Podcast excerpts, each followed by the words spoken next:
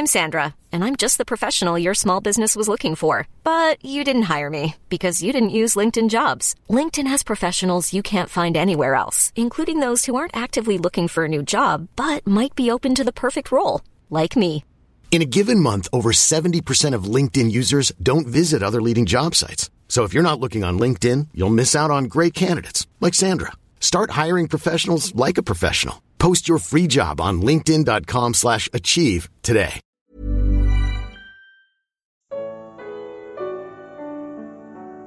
Como aproveitar o tempo? Evangelho de Lucas. Comentário de Mari Persona.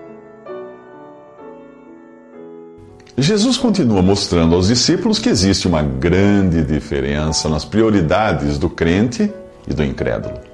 Ele diz assim: Não busquem ansiosamente o que hão de comer ou beber, não se preocupem com isso. Pois o mundo pagão é que corre atrás dessas coisas, mas o Pai sabe que vocês precisam delas. Busquem, pois, o reino de Deus e essas coisas lhes serão acrescentadas. Você vive como um pagão ou como um cristão? Ele não está dizendo que não devemos nos ocupar com o que comer e beber, trabalhar, etc., mas que não devemos nos preocupar com isso. O crente em Cristo tem um pai que conhece as suas necessidades. Ele deve trabalhar para se manter, mas também deve separar um tempo para as coisas de Deus.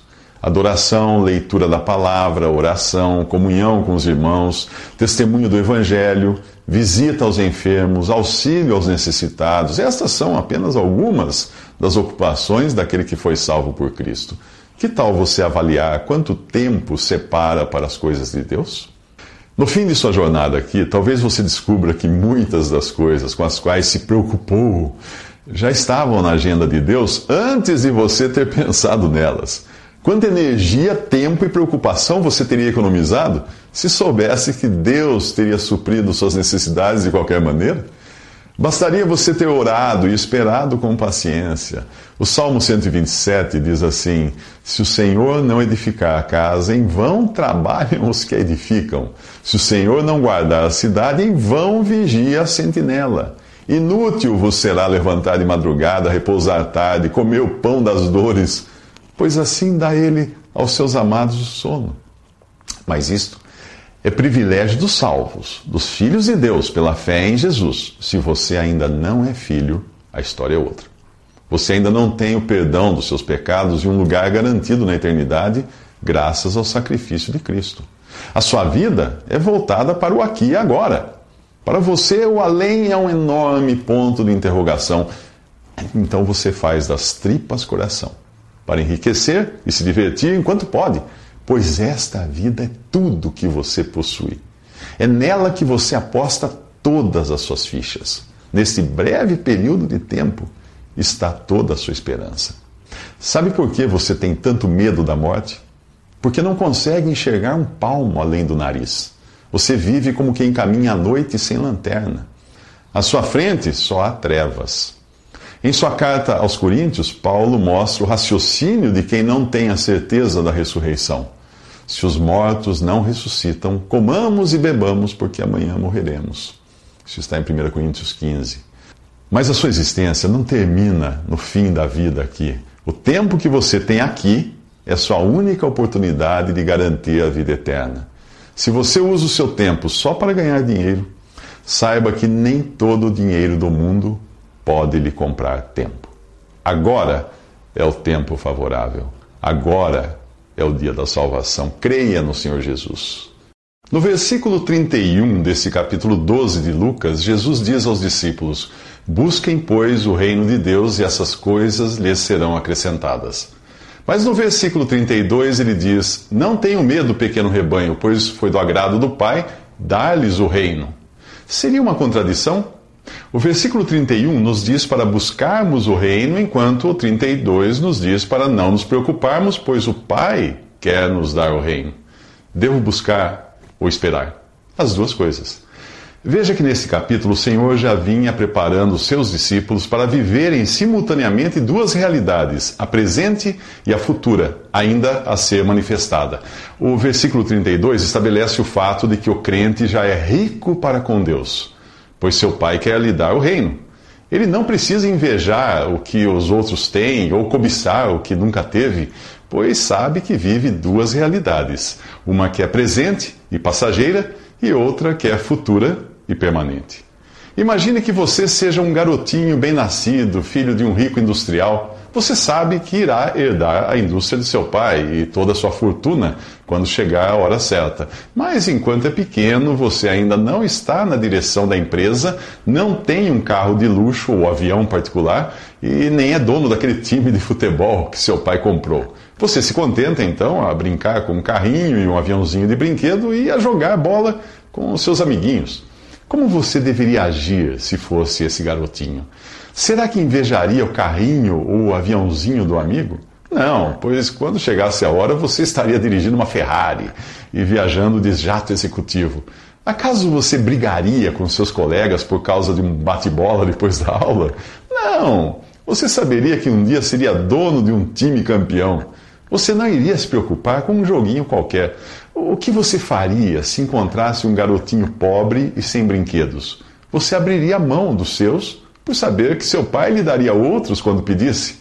Não ficaria apegado aos brinquedos de hoje, mas teria um comportamento compatível com a posição que você iria ocupar amanhã. Aquele garotinho ainda não é rico, não é o rico industrial que ele será. Mas, se for inteligente, aproveitará a sua infância para brincar de dono de indústria e se inteirar então dos negócios de seu pai, se comportando de modo compatível com sua herança. Assim deve ser também o cristão, diferente do incrédulo que só pode contar com os brinquedos que tem aqui.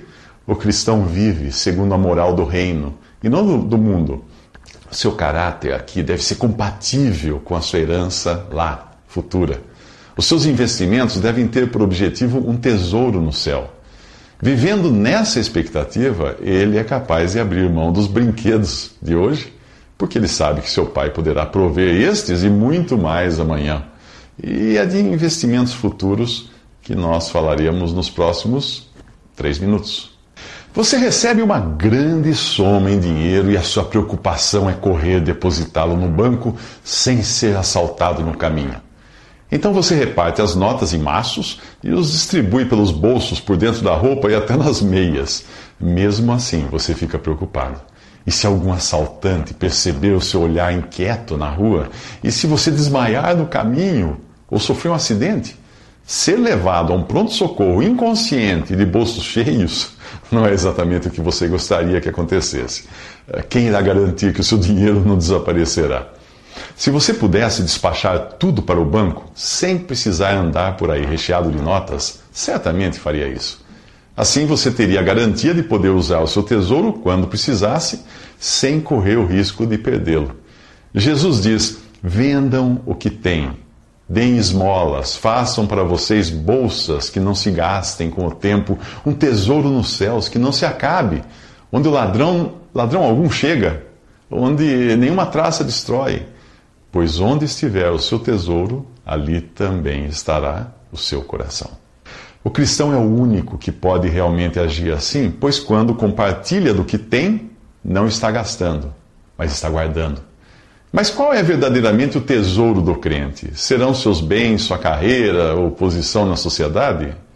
O apóstolo Paulo pertencia à nata da sociedade da sua época, mas depois de convertido a Cristo, passou a enxergar tudo o que era e possuía com outros olhos. Veja o que ele diz.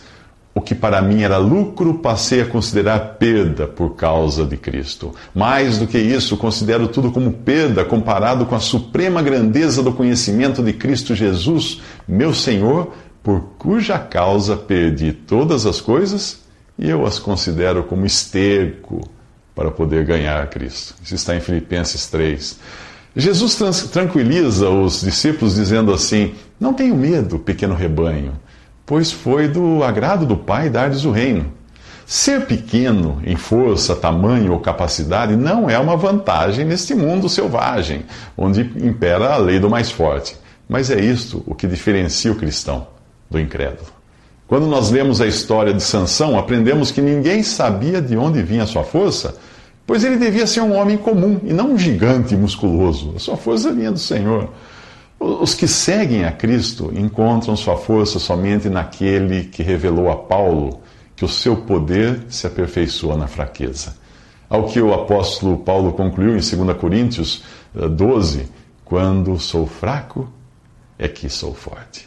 Nesse momento de nosso capítulo 12 de Lucas, o reino ainda não tinha sido manifestado. O reino estava entre os discípulos, pois o rei estava ali, mas ele ainda seria rejeitado e voltaria ao céu, o lugar de origem do reino. Um dia Jesus viria para estabelecer seu reino de forma visível e os seus discípulos ficariam com ele. É dessa expectativa de como os discípulos deveriam viver neste mundo que Jesus fala nos próximos três minutos. Estejam cingidos os lombos de vocês e acesas as suas candeias, diz o Senhor no versículo 35 do capítulo 12 de Lucas. Deus disse o mesmo aos israelitas, prestes a saírem do Egito.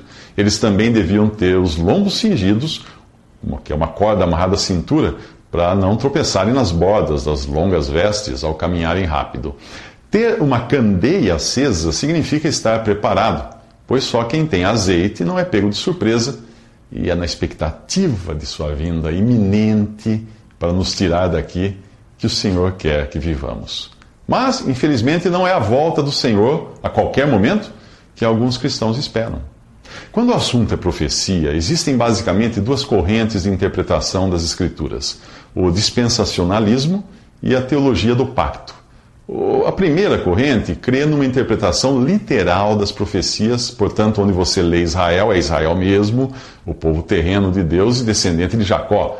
Esta corrente de interpretação crê que todas as promessas de Deus feitas a Israel no Antigo Testamento ainda se cumprirão para Israel no futuro, apesar de terem sido suspensas por um intervalo que já passa de dois mil anos.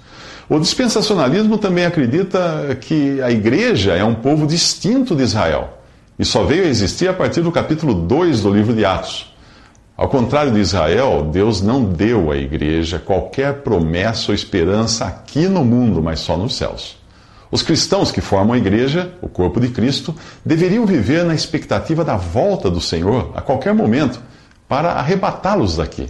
O seu destino não é viver na terra, mas nos céus. A maioria das religiões cristãs, fundamentalistas católicas e protestantes, não veem assim, pois seguem a teologia do pacto. Os seus seguidores não esperam pela volta do Senhor a qualquer momento para serem arrebatados ao céu e se encontrarem com Ele nos ares. Ao contrário, eles esperam por sua vinda para reinar na terra e estão ocupados então com os acontecimentos deste mundo, já que muitas profecias ainda precisam se cumprir antes de Cristo vir reinar. Além disso, para a teologia do pacto, o reino de mil anos, que é citado várias vezes no capítulo 20 de Apocalipse, seria apenas simbólico e não um período definido de tempo. A mesma teologia do pacto ensina que os cristãos devem evangelizar todos os habitantes do planeta antes que o Senhor possa voltar. E eles assim estão condicionando a volta de Cristo ao trabalho dos cristãos. Uma das vertentes da, da teologia do pacto é a teologia do domínio a mesma que, era, que é adotada pelo catolicismo romano, foi adotada nas cruzadas e também por vários países protestantes expansionistas, como Inglaterra e Estados Unidos. A ideia que estes têm de cristianizar o mundo é melhorá-lo e prepará-lo para Cristo vir reinar. Alguns, alguns cristãos fazem isso através do evangelismo, outros pela política e outros, como os da teologia do domínio, pela força das armas. Se você crê na teologia do pacto, nos próximos três minutos irá querer se apossar de tudo o que Deus prometeu, não para a igreja, mas para Israel.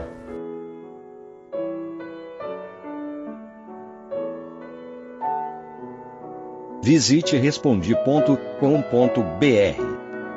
Visite também 3minutos.net.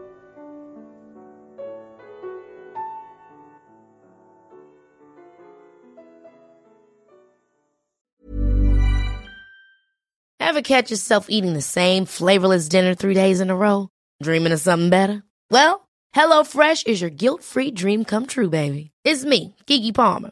Let's wake up those taste buds with hot, juicy pecan-crusted chicken or garlic butter shrimp scampi. Mm. Hello Fresh.